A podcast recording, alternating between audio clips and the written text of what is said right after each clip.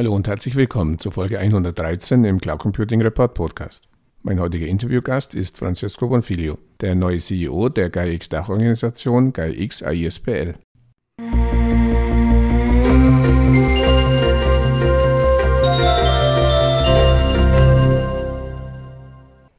Zum Einstieg bitte ich Francesco, sich in zwei, drei Sätzen vorzustellen. My name is Francesco Bonfiglio, and I'm working from my home office in Milan, north of Italy. I just joined GaiaX as the new CEO. Uh, actually, I joined in March in my new role. And my professional background comes from the business. So I've been 30 years in the IT business spanning across different sectors. I started actually as an electronic engineer, and this is what I am and what I've studied. And I started uh, developing uh, uh, military systems in the aerospace and uh, in the in the naval systems. And then I moved into uh, Rational Software, which used to be one of the most known software engineering companies in the world uh, that invented software engineering methodologies. And then I moved to Unisys and uh, mm-hmm. HP and Avanade and different multinational companies. So I spent most of my life in international roles, though I never moved out of Italy. And in the application space, in the consulting space, in the infrastructure and cloud space, and in the digital transformation in my last career. And I've been executive in many companies that's my technical background and professional background. I'm 55 years old and I love technology, but as well uh, music. I got three sons and uh, I'm now living with my family, all working from home since more than one year, as many around Europe, unfortunately. In Ende März 2021 wurde Francesco zum neuen CEO der GAIA-X ASBL, der Dachorganisation der GAIA-X-Initiative, berufen. Ich bitte nochmals kurz, die derzeitige organisatorische Struktur von GaiX sowie die Aufgaben zu erläutern, die die ASBL und RICO dabei übernehmen. Sure. First of all, the ASBL uh, stands for Association Internationale Sans But Lucrative. So mm-hmm. it's a non-profit international association with location in Brussels, and it groups together more than 250 members, officially 234 now, but we are receiving new applications as we speak on a daily basis that are both from the user side or the provider side of the technology. So we group together large enterprises, small, medium enterprises, and as well as startups and uh, academic and uh, research institution around a common intent to develop a next generation cloud for Europe that incarnate the principles of transparency, trust, and sovereignty. So the organization is pretty standard. We have a board of directors. Mm-hmm. We have a management team, which I am the leader of.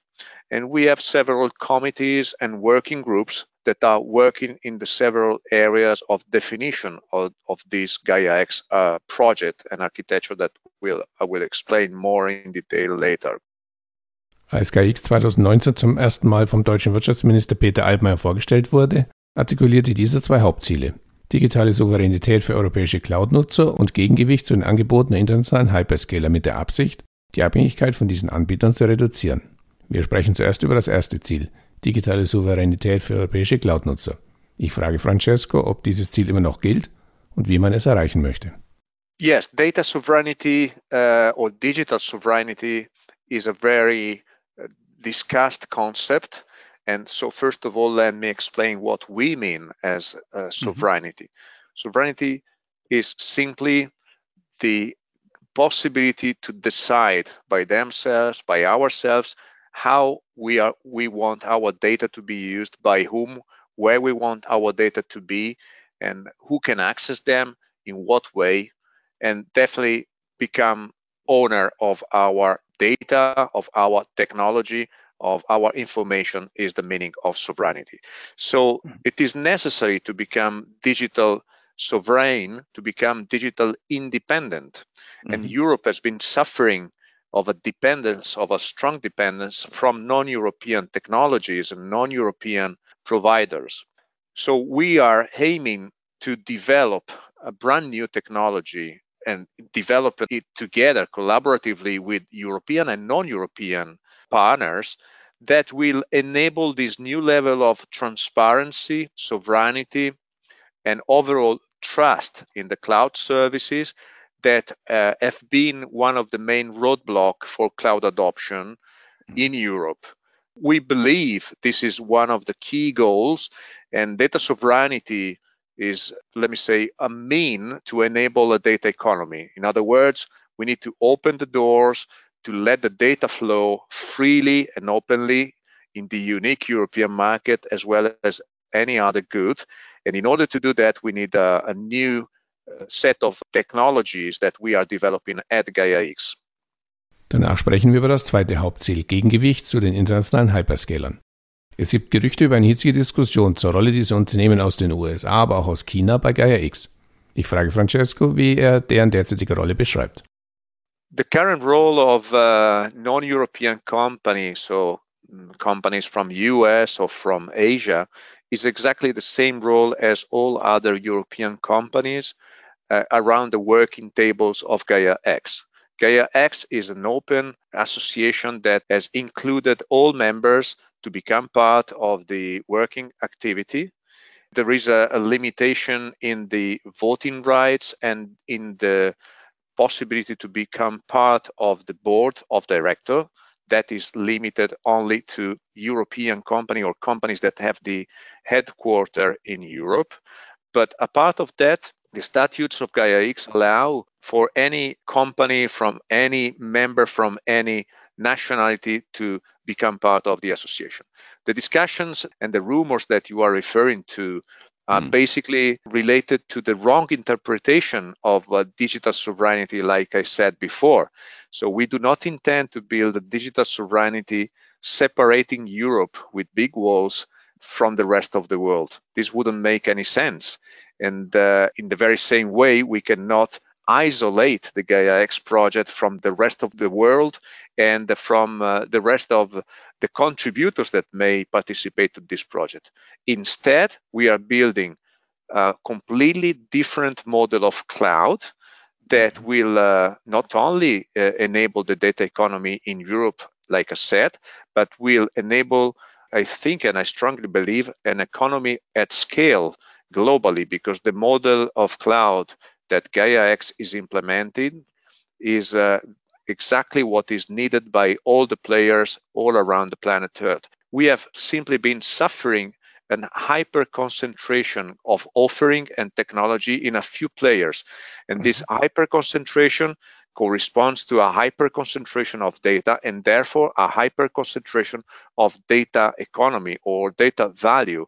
So we are trying to rebalance this uh, economy with equal opportunities, but not building walls or cutting out any single players, but actually building a completely new model of cloud that will be much more inclusive, that will uh, enable new opportunities for everybody and every player in Europe and outside of Europe.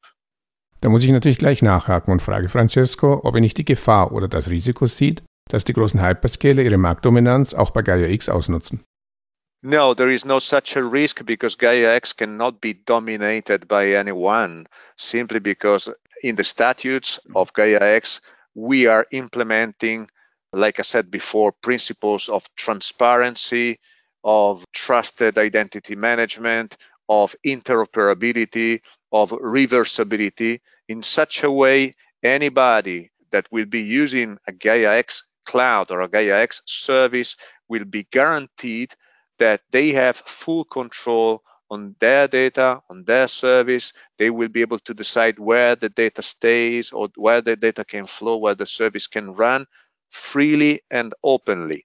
So there is no way to disrupt these principles because these are the foundation of the GaiaX project. But of course, the ones that have invested most of their money into a very different technology, which is the hyperscale technology, mm-hmm. because the hyperscale technology is a technology of full concentration of computing, storage, resources in a single place. So those that have invested heavily in that technology will have to take a choice at a mm-hmm. point in time on whether they want to stay with that technology or move into a completely orthogonal model, a completely different model, which is federated distributed And this is what GaiaX is building. So, in other words, the gamble is not about Gaia X versus hyperscalers. Mm-hmm. The gamble is where the data are going to be. Are going to be hyperscaled, are going to be mm-hmm. hyper concentrated in a few single places around the world,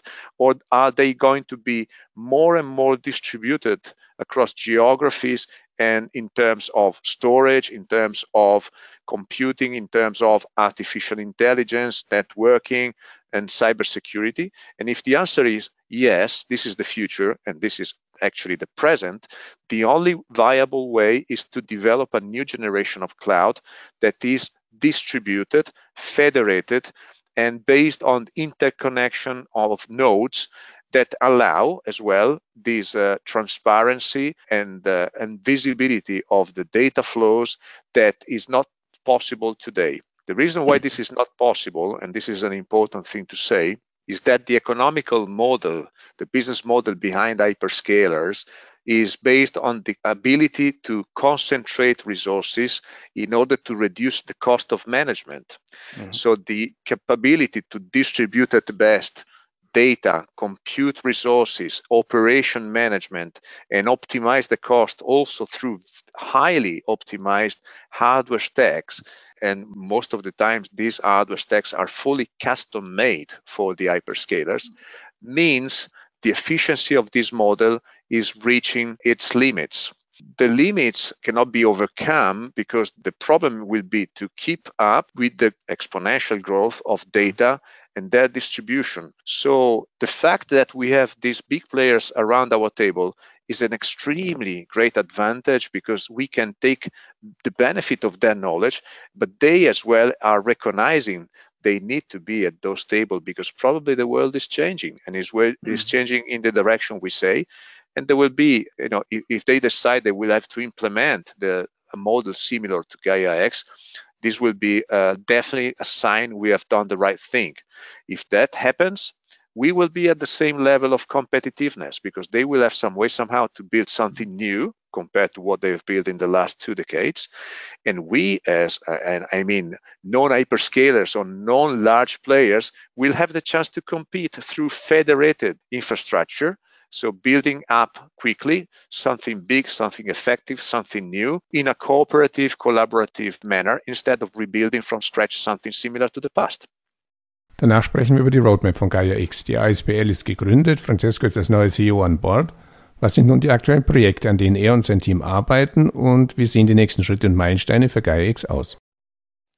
We have several projects started we have uh, the core projects around the development of the federation services. So, uh, if you think about Gaia X, is composed of two elements. Gaia is the godness of prosperity, and this is what yeah. we want to achieve in Europe: uh, prosperity through a new age of digital economy. And the X is a visual letter that uh, you can look at and mm-hmm. think about the upper layer of the X representing the data spaces. What mm-hmm. data spaces are is simply the data representation of domains. So we have data spaces in the finance domain, in the insurance domain, in the public sector.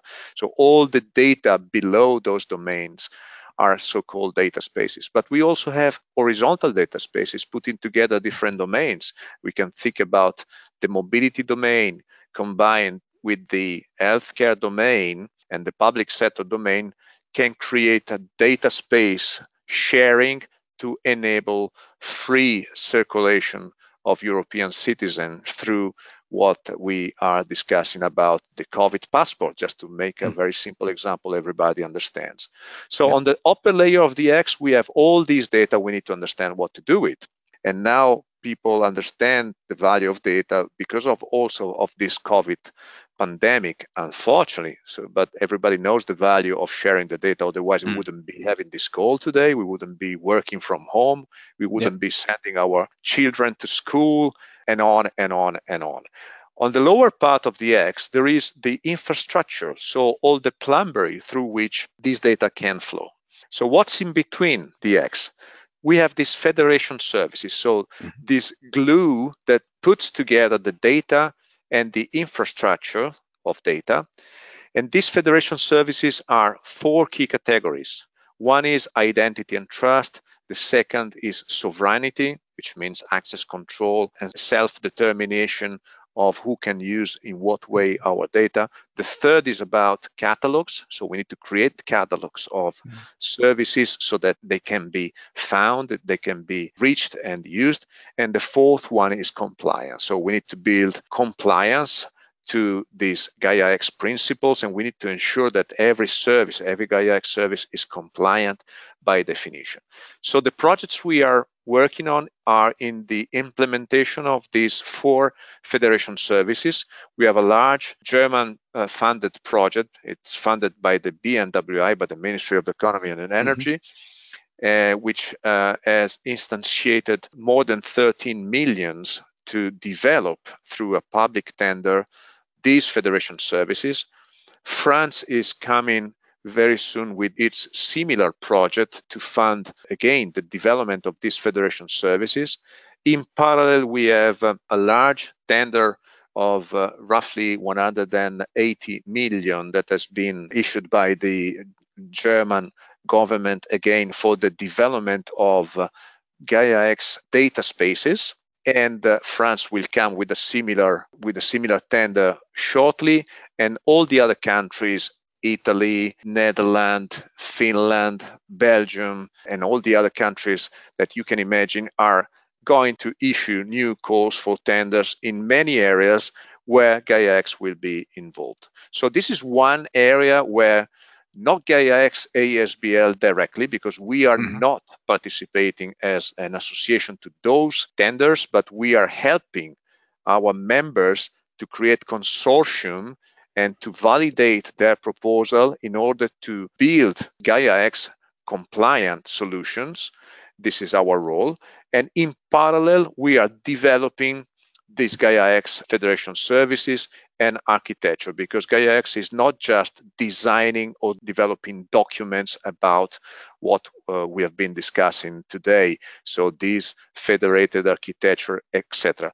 But we are also developing an open source reference implementation of the GaiaX software. So this will be made available as open source, will be made available to everybody and will also contain all the mechanisms for self compliance, for guaranteeing that the services do not rely on, a, on just on an external certification authority that has put a stamp or a label on the service, but the mechanism will provide for a technological automation also of the compliance of the service, which makes the federation even stronger. So the more members of the federation, mm-hmm. the more secure will be the compliance mechanisms because will, it will be based on a distributed control and consensus of these services. This is what we are building and we are developing with our team. The most important thing to say is that this project is being developed by the members of Gaia X. So we mm-hmm. have a lineup of stellar companies from across Europe and the best talents we can uh, reach. And uh, mm-hmm. we are now in the phase of refining the structure of the work packages, if you want, of the lower granularity projects in order to make them map to the roadmap of uh, development of Gaia X, which is the composition of all the foundational elements of the architecture. And uh, once we have done that, we will start all these uh, new projects that will uh, develop the single components, and we will see an incremental evolution. And what I'm looking forward and I'm working hard is build tangible results, visible results that we want to make available as soon as, as possible throughout our community and our events, and we will make it uh, visible in the next uh, months. So by the end of the year, we will have the first implementation of these federation services. It will not be complete, it will not be all of them, but it will be tangible and visible. And over the next year, we will develop further the federation services, but we will see also the growth of catalogs of services and uh, what I'm expecting from year three, I'm expecting an explosion of marketplaces of GaiaX services because you can imagine that if just 20, 30% of our members will develop five uh, GaiaX compliant services, let's make mm-hmm. an example. We are 250 just mm-hmm. now. We will be possibly 500 in two years' time. That will become a real, substantial, visible economy of data. At that point, if Gaia X has become what we all hope, it will be at scale and we'll be able to grow autonomously because basically it will be mm-hmm. fed and uh, grown by its own member developing services and populating catalogs and populating marketplaces that will be used by European companies. And at that point on, I think we, we will have uh, achieved the result. Im europäischen Cloud-Markt gibt es zwei Hauptakteure, die europäischen Cloud-Service-Provider und natürlich die europäischen Cloud-Nutzer. Ich frage Francesco, wie er die Rolle beider Gruppen bei der Weiterentwicklung von GaiaX sieht und worin seiner Meinung nach die größten Vorteile von GaiaX bestehen. Well, the, the, providers and the users get together around the same table in GaiaX. This is the okay. first value I see. The future of providers cannot be without considering the needs of the users. The provider will be able to create technology that is more reliable, mm-hmm. more transparent. So the users of that technology, of Gaia X technology, will be able to see where the data resides, to see who access those data. They will be able to decide also what services they need from different mm-hmm. Gaia X service provider. And the basic value will be the trust. So nowadays, every choice, every decision to adopt the cloud encounter some problems. Let me list a few of them. The first problem is that you know you very probably will have a, a lock in effect, or anyway, mm-hmm. you will be in trouble when you want to migrate or move your data to another platform. The second problem is that once you have migrated to the cloud, you will have to make a choice to what to put on the cloud and what to mm-hmm. keep on mm-hmm. on maybe your existing infrastructure and yep. typically the ratio now is 20 to 80 in the best case it can be 40 to 60 but 60% of your existing legacy will stay where it is so mm-hmm. you have made an investment but you don't know how to federate what you already mm-hmm. have and you have to maintain in your infrastructure with what you have moved maybe to a public cloud and the third problem, which is not trivial, is that the cloud providers today, I mean the big players, they sell a service which is basically a product. They don't sell the professional services to implement the migration to the cloud or to mm-hmm. manage that cloud. So the combination of professional services and cloud provider is becoming more and more a problem because the two don't live together. So the providers of Gaia X services will have the opportunity to provide new and better services. For example, creating federations of players. So the small ones can federate with other small ones and become bigger ones, but also the big one can federate with smaller ones to build larger offering portfolio. Also, they will have opportunity to combine together support services, professional services, and cloud resources, because this is in the nature, for example, of European players. Most of the mm. time, European players, they can provide both professional services mm. and cloud uh, resources. Last but not least, any adopter of a GaiaX service will be guaranteed that that GaiaX service, that GaiaX cloud, is compliant to the very same rules. So they will have one contract template, if you want. They will be guaranteed of the SLAs, they will be guaranteed of the requirements, they will be guaranteed on the security, on the sovereignty, again, on the on the level of flexibility in terms of migration, reversibility, and interoperability. So any provider that will adhere to the Gaia X model will have the chance to become competitive with the rest of the cloud market as we know it today. The benefit of, of the users, of course, is uh, the highest because the users will have yeah. the opportunity to adopt cloud without the risk to becoming locked in. They will have yeah. the opportunity to adopt cloud knowing exactly who is managing their data or who is providing their services and decided to change their mind whenever they want. And most importantly, the users will have the chance to freely share their data, maybe at the beginning within their holding, maybe across companies of their same holding or across similar companies. Typically, this is a closed ecosystem where different uh, players of the same supply chain decide to share data in order to achieve be- uh, an advantage, get a benefit altogether, because none of the single actors knows all the data of the others. And also to create in time open ecosystems. So where the users will be able to make available their data to the outside to create a real data economy, to make money on making their data available. So there is different way to implement data economy. One is to share the data to reduce the cost, and the other is to share and sell the data to enable new revenues and, uh, and increase margin. But to do that, you need to have a secure and trusted infrastructure. This is what GaiaX is building, putting together providers and user in the common intent and uh, giving them the guarantees that they will have what they need to start developing a data economy. So far, we are still stuck at the trust side. So yeah. we still need someone to trust in order to enable to open the door and let the data flow freely throughout the companies. Und zum Abschluss gibt es dann wieder einen obligatorischen Blick in die Kristallkugel. Ich bitte Francesco um eine Prognose zur zukünftigen Rolle von Gaia X für den europäischen, aber auch den internationalen Cloudmarkt. Okay, I think I anticipated this, but my five years outlook is pretty simple. I see year one, which is 2021. Okay. The year where we start developing the Gaia X uh, Federation services.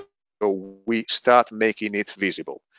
Year two will be the year where we start developing marketplaces, and the first marketplaces will be maybe vertical, so specific to uh, one data space or in, in a specific domain.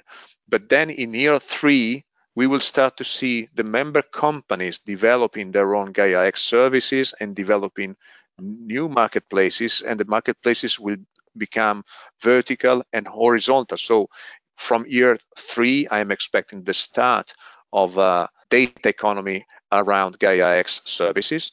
And from year four, to year five, I'm expecting Gaia X at scale. So if mm-hmm. this strategy is the right one, and there is always a chance that uh, it's not the right one, but if we are right, if we mm-hmm. are looking in the right direction, if we are doing the right thing, typically in the digital world, the project do not follow a linear growth, but they follow an exponential growth from a certain point on this is not the break even. This is an explosion, a disruption mm-hmm. point where everybody realize that that mobile application, that web portal, that mm, platform, or that new cloud layer that is called Gaia X is exactly what everybody needs. At that point, the growth will be exponential. Mm-hmm. And if this happens, we will have a real new market of the cloud we will have a real burst of the data economy in Europe, and we will also see the European player having a role at scale in the in the worldwide data economy, like the few ones that now owns the data economy. 75% is in the US, 20 is in Asia, and 5% mm-hmm. percent only of the data platform economy is in Europe. So what I'm expecting is, is from year four to five we should reach at least uh, 20% of this market mm-hmm. from the 5% we have today. I think this would be a great result and uh, a non reversible one, which is the mm-hmm. most important thing. Good luck for your five year plan and beyond. And thank you very much for the interview. Thank you for having me today.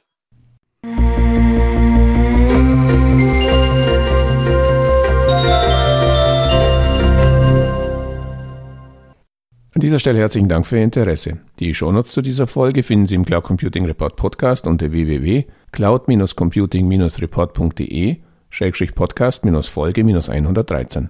Falls Sie regelmäßig an aktuellen News zum Thema Cloud Computing in Deutschland interessiert sind, Abonnieren Sie uns am besten auf Spotify, Apple Podcast oder Google Podcast oder in der Podcast-App Ihres Vertrauens. Und wenn Ihnen gefällt, was Sie da hören, freuen wir uns natürlich immer über ein entsprechendes Like. So viel für heute. Vielen Dank für Ihr Interesse und bis zum nächsten Mal. Ihr Werner Grohmann.